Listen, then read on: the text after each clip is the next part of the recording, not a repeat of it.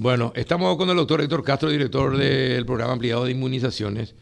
¿Qué tal, doctor? ¿Cómo estás? Buen día. Buen día, Carlos. ¿Cómo están? ¿Cómo están ustedes? Un saludo a la audiencia. Bien, doctor. Cada día estás comunicando mejor. Te felicito.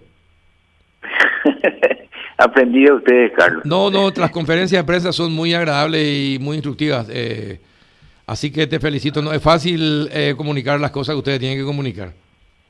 Bueno, muchas gracias. La idea es justamente eso, ¿verdad? Yo creo que eh, el arte de comunicar también, aprendiendo de ustedes, representa mucho cómo se interpreta lo que uno quiere transmitir, ¿verdad? Entonces, eh, aprendemos también de eso. Nosotros muchas veces nos enfrascamos en cosas técnicas que no son que no son prácticas en a la hora de la comunicación. Entonces, aprendemos de ustedes para ser asertivos en el mensaje. Muchas gracias. Eh, bueno, el, hoy llegan 200.000 dosis de Sputnik. ¿No sabes si van a ser para primera o segunda dosis? No tengo esa información aún, Carlos. Eh, sinceramente la confirmación no la tenemos aún. Eh, nuestras autoridades están eh, en eso, van a llegar eh, la información que, que manejamos, pero la hora, ni la cantidad, ni así tampoco este el componente no no no quiero yo comprometerme en confirmarte porque no no lo tengo bien preciso. pero entonces hay un problema porque tengo entendido que hasta el momento solamente llegaron primeras dosis de Sputnik. ¿Y desde hace cuánto tiempo se está se está aplicando y ya llegó el, el, el, tiempo para que se apliquen la, la segunda dosis las personas que tienen Sputnik? Eh, no, el Sputnik recordarás que el intervalo es de tres meses. Tres meses, desde que, desde que la agencia Gamaleya hizo el pronunciamiento refiriendo que eh, la extensión de 21 días a, a 12 semanas, o sea, tres meses, eh, no altera la respuesta inmune, sino que incluso puede mejorar. Puede mejorarla, sí. sí, atendiendo que la plataforma es igual a la de AstraZeneca, el vector viral no replicativo que lleva la información, ¿verdad? Y, y con eso la respuesta de de las defensas. Entonces eso ese ese anuncio fue y, y posteriormente nosotros ya recibimos el componente 1 en mayo, el componente 1 en junio y la última vez que, que completamos nosotros componente 1 y 2 son a todas aquellas personas que recibieron su vacunación antes de mayo. Entonces por, por ahora nosotros seguimos con el intervalo de tres meses atendiendo esas dos razones, la científica y la logística. Bueno, eh, está bien, ojalá sea así, porque sería muy argía que te llegue solamente para la primera dosis y tarde en llegar la segunda. De igual manera, tenemos el compromiso de que antes del término de los tres meses, atendiendo que en mayo eh, se inició, el 18 de mayo se inició con el componente 1 Sputnik, eh, esto sería entonces para el mes de agosto completar lo que se refiere a los tres meses con la segunda dosis, o sea, el componente 2. Eh, eh, entiendo también que, el, que Argentina recibió ya parte del componente 2, al igual que también iniciaron su producción. O sea, son datos también que tenemos que tener en cuenta a, a la hora de analizar, eh, completar esa segunda dosis con el componente 2 en el tiempo que corresponde, o sea, los tres meses. Justamente por eso te preguntaba, doctor, porque Argentina tiene un grave problema, no está recibiendo el componente 2 de la Sputnik. Y hay, hay una importante cantidad de, de, vacunados, creo que 8 millones de personas, estaba leyendo yo este sábado y domingo, eh, y tenían ese problema y no, no les llegaba el componente 2. Eh, y si bien van a producir eh, la, las Sputnik eh, todavía no les llega y pasa el tiempo y, ya, están sumamente preocupados por el impacto que pueda tener porque no se pueden aplicar la dosis, la segunda dosis, doctor. Claro, eh, pero creo que ya están siendo subsanadas, sobre todo porque ya completaron los tres meses del intervalo, ¿verdad? Es una situación que nosotros también estábamos atentos a cómo vaya surgiendo las informaciones confirmadas y tenemos entendido que ya están recibiendo la segunda dosis gran parte de esas personas que iniciaron con Sputnik componente 1 su vacunación. Bueno, y con respecto a, la, a las Pfizer, la Pfizer, llegan creo que un millón de dosis, eh, llegan antes de la quincena de, de, la primera quincena de julio, las donadas por Estados Unidos, y también podría empezar a llegar los, los que se compraron. Eh, teniendo en cuenta que el, un millón de dosis donadas van a llegar de una, eh, creo que de, en un solo lote, ¿verdad? Sí, es la información que tenemos que van a llegar en, de una vez eh, esa cantidad. Y estamos nosotros en alianza con, con el sector privado eh, para lo que es el, el manejo de, de una gran cantidad de ellas ya para almacenarlo en la cadena de frío que corresponde. Y en el resto ya ir agilizando el proceso de vacunación eh, de una manera incluso mucho más eh, intensa que lo venimos haciendo, recordando que tenemos un promedio que se elevó al iniciar el grupo etario 50 años y más, se elevó de 20 mil vacunados por día como promedio, desde aquella intensa jornada del fin de semana donde se vacunaron 50 mil, desde ese tiempo eh, siempre estamos alrededor de 20 mil personas por día la vacunación. En, en aquella oportunidad fueron en 18 18 vacunatorios y actualmente más de 200. Con esta cifra nosotros estamos entonces ajustando todos los detalles para ir eh, ampliando los centros masivos y acelerar el proceso de vacunación de tal manera a optimizar esas dosis y vacunar en el menor tiempo posible a la mayor cantidad de personas. Eh, teniendo en cuenta ese detalle, eh, un millón de dosis, y teniendo en cuenta que de acuerdo a las informaciones que tenemos, el sector privado solo puede eh, a ver, tener eh, guardadas y manteniendo hasta, creo que 500 o 600 mil dosis. ¿Qué va a pasar con la diferencia? ¿Hay otras empresas privadas que van, eh, van, a tener todo el sistema de refrigeración? No, hay, hay que atender también que el sistema de refrigeración a menos 70 grados es para conservarlo por varios meses, ah. pero posteriormente se puede manejar a una temperatura diferente, mucho más ya práctica a nivel de los vacunatorios de tal manera que se puedan administrar el resto de las dosis, ¿verdad? Eh, es por eso que eh, te mencionaba la parte logística, no solamente al proceso de la vacunación en sí, sino que lo que respecta a la cadena de frío en temperaturas diferentes que son más prácticas en, los vacunatorios y eso hace también que sea mucho más eh, este, práctico el manejo de las dosis restantes, me refiero a aquellas que no van a estar a menos 70 grados. Esto, esto significa que las de Pfizer van, apenas lleguen, ya van a empezar a ser aplicadas. Y para eso, esta idea eh, del señor Harrison de eh, hacer un asueto de dos días para tratar de vacunar la mayor cantidad posible, ¿sería usada ese, ese método en, con la Pfizer, doctor? Sí, esa, eh, esa estrategia ya, ya lo habíamos hablado, incluso con las altas autoridades a fin de que de que se ejecute en, y coincide seguramente ahora eh, analizando todas las informaciones que ya se dieron coincide también con la apertura de algunos centros de masivos mucho más importantes de los que tenemos eh, que se está eh, prácticamente ya culminando para hacer para hacer su uso en esta en esta parte de la vacunación eh, así también eh, evaluamos nuestra fuerza operativa en, en aquel fin de semana porque eh, coincidían varios aspectos que hacían propicio que se pueda este, evaluar la fortaleza de la fuerza operativa. Me refiero a ese fin de semana que coincidía un feriado y donde había un grupo que tenía una, una alta avidez a la vacunación desde el momento que se inscribieron.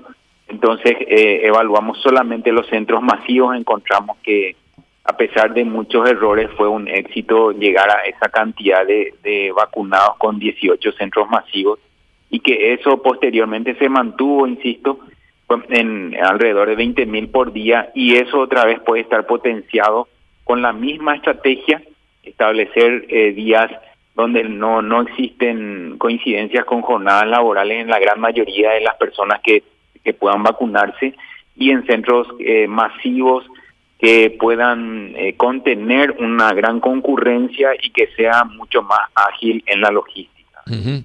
Es decir, el Aratirí ya estaría eh, habilitado para ese para ese momento. Claro, el Aratirí está, gracias al apoyo de la Secretaría de Emergencia Nacional, al predio eh, que, que gentilmente fue cedido por el Turini Automóvil Club y otras instituciones como ANDE, ESAP, COPACO, las fuerzas militares, las fuerzas policiales se está poniendo a punto para implementarlo en ese predio también en una jornada intensa de vacunación que es lo que estamos eh, previendo. Eh, bueno, eh, está bien, van a llegar, ojalá, ojalá eh, se, se logre vacunar a la mayor cantidad posible de gente. La semana que viene podría volver a bajar la edad de la, de la gente a ser vacunada. Nosotros estamos terminando la etapa 1. En la etapa 1 lo ampliamos a 50 años cumplidos y más que esta semana ya lo estamos ejecutando. este grupo se agregó porque representaba el segundo grupo etario que más comprometido estaba en internaciones, en salas críticas y en fallecimientos, ¿verdad? Posteriormente a esto ya incluimos a las personas con comorbilidades, o sea, aquellas personas que tienen una enfermedad crónica que lo hacen más vulnerable a desarrollar formas graves. Entonces, ese, ese sería el primer paso de la etapa 2, siguiendo el Plan Nacional de Vacunación y posteriormente a las personas que tienen actividades eh, esenciales para el sostenimiento de los servicios críticos, como obviamente también lo son los docentes, militares, policías eh, y otras entidades que vamos a ir avanzando en esta etapa 2. Sí, eh, es importante. El, y bueno, desde febrero que empezaron a aplicarse las vacunas en forma masiva, doctor.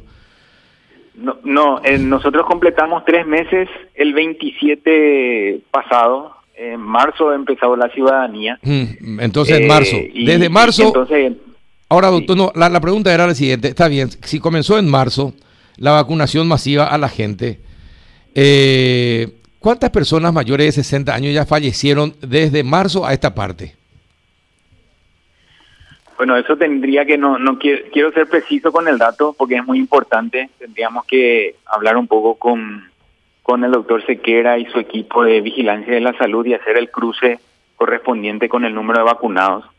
En relación al número de vacunados, yo te diría así que tenemos al cierre parcial del día de ayer 680.478 personas.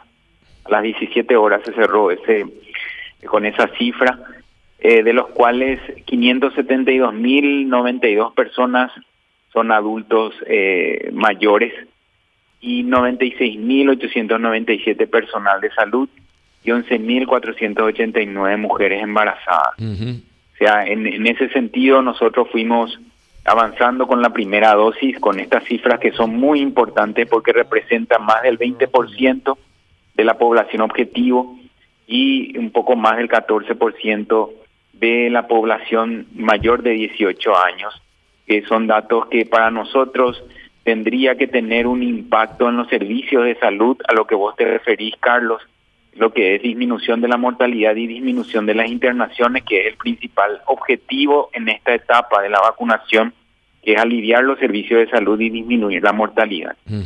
Con respecto al, a la segunda dosis, tenemos 151.309 personas al cierre parcial de ayer con dos dosis, una cifra aún pequeña, ¿verdad? Sin embargo, con el avance de la primera dosis y con la instalación de los días para segunda dosis, queremos también intensificar esta parte. Recordemos que para esta semana tenemos pendiente 40 mil personas que deben recibir su segunda dosis, por eso instalamos los días de segunda dosis jueves y viernes. Y es tan importante como la primera avanzar con la segunda, ¿verdad? Con dosis que tenemos disponibles y en ese sentido reservadas para las personas que están cumpliendo el intervalo. Esto me refiero a AstraZeneca, los tres meses, y a Ayadvac Sinopharm, que son las cuatro semanas, como compartimos nosotros ayer en la conferencia de prensa. Pero hay, hay un problema. A ver, eh, solamente se habilita jueves y viernes eh, y el 2. ¿Y qué pasa, ¿Y qué pasa con aquellos que el 3, el 4 el 5, el 6 y el 7 tendría que aplicarse en la segunda dosis. ¿Cuándo se aplican? Y eh, vamos haciendo, vamos actualizando por semana y vamos anunciando entonces las fechas que corresponden eh, en ese sentido. Por ejemplo, las personas que recibieron AstraZeneca del 4 de abril al 10 de abril le corresponde ahora, esta semana, completar la segunda dosis las personas que recibieron Ayadvac Sinopharm el 28 de mayo al 2 de junio, le corresponde esta semana completar la segunda dosis. Ahora, las que vienen después se completaría la siguiente semana porque los intervalos son mínimos, Carlos. no hay intervalos máximos. Claro, pero te pregunto algo y por una cuestión práctica nomás. Si eh, es el viernes es 3, ¿no se podría ampliar para, para las personas que se aplicaron hasta el 3, de tal manera que se complete la semana de doble aplicación y, se cumpla, es decir, con todos aquellos que se vacunaron, por ejemplo, el, el, 3 de, de junio? y se como el viernes es 3 de julio, entonces se cumplen los 30 días. No se, no, no, no, no se podía hacer eso, porque si no, les van a pasar, se van a, y van a vacunarse después de 35, 36 días, eh, se van a aplicar la segunda dosis. en realidad nosotros vimos la mayor cantidad de personas que puedan, eh, que, nos permita a nosotros no perder dosis. Entonces, eh, el análisis que hace es, es real, es así como mencionas, desde, desde el punto de vista individual. Pero también nosotros tenemos que hacer un análisis macro a fin de optimizar todas las dosis y que no se pierda ninguna. Porque imagínate ir en el tiempo que vos decís, exactamente hoy tengo que recibir la segunda dosis, pero estás eh, esperando que lleguen otras eh, nueve personas para que se pueda abrir un frasco que corresponde a la segunda dosis distribuida, ese vacunatorio. ahora. Esa es la dificultad también logística que tenemos, por eso es que se evalúa la mayor cantidad posible de personas para disminuir la probabilidad de dosis perdida o en el contexto de política de frascos abiertos. Es decir, que no importa, entonces abiertos seis horas. Claro, entonces no no no no va a pasar mayormente nada a la persona que eh, no se aplica justo a los 30 días, así como dice el protocolo. Puede aplicarse a los 35, 37 días sin problemas. Exactamente, de hecho que muchas personas independientemente de esta logística lo hacen por algunas cuestiones ya particulares, ¿verdad? O incluso el hecho de haber padecido una infección que no necesariamente sea COVID o alguna condición de salud que no necesariamente sea infecciosa hace que se postergue, pero lo que pedimos es que no se dilate demasiado en esas situaciones particulares. Lo que respecta al calendario que estamos nosotros ahora iniciando es más bien para optimizar esas dosis a fin de no perder ninguna de ellas. Y por el otro lado no se ve alterado la respuesta inmune de estas personas, atendiendo que eh, lo que lo que serían eh, unos días nada más en relación a las cuatro semanas entre la primera y la segunda Bien, perfecto, eh, está bien. doctor, te pido un favor, acá la productora te quiere consultar, a lo quédate en línea, por favor, ¿puede ser? Cómo no, cómo no. Muchas gracias, Carlos, por el espacio. Hoy, mañana, seguimos con primeras dosis las personas de 50 años cumplidos y más. Hoy recuerden que deben acudir las personas que tienen terminación de cédula 4 a 6, mañana 7 a 9. Es importantísimo que, que vayamos a vacunarnos atendiendo que tenemos distribuidas dosis de AstraZeneca, de Sputnik, de Moderna. Y el jueves y viernes hacemos segundas dosis. El viernes anunciamos cómo proseguimos, Carlos. Bien, Mando un abrazo y muchas gracias por el espacio. Y no vaya a cortar, doctor. Sí, un abrazo. Muchas gracias. Ok, ok.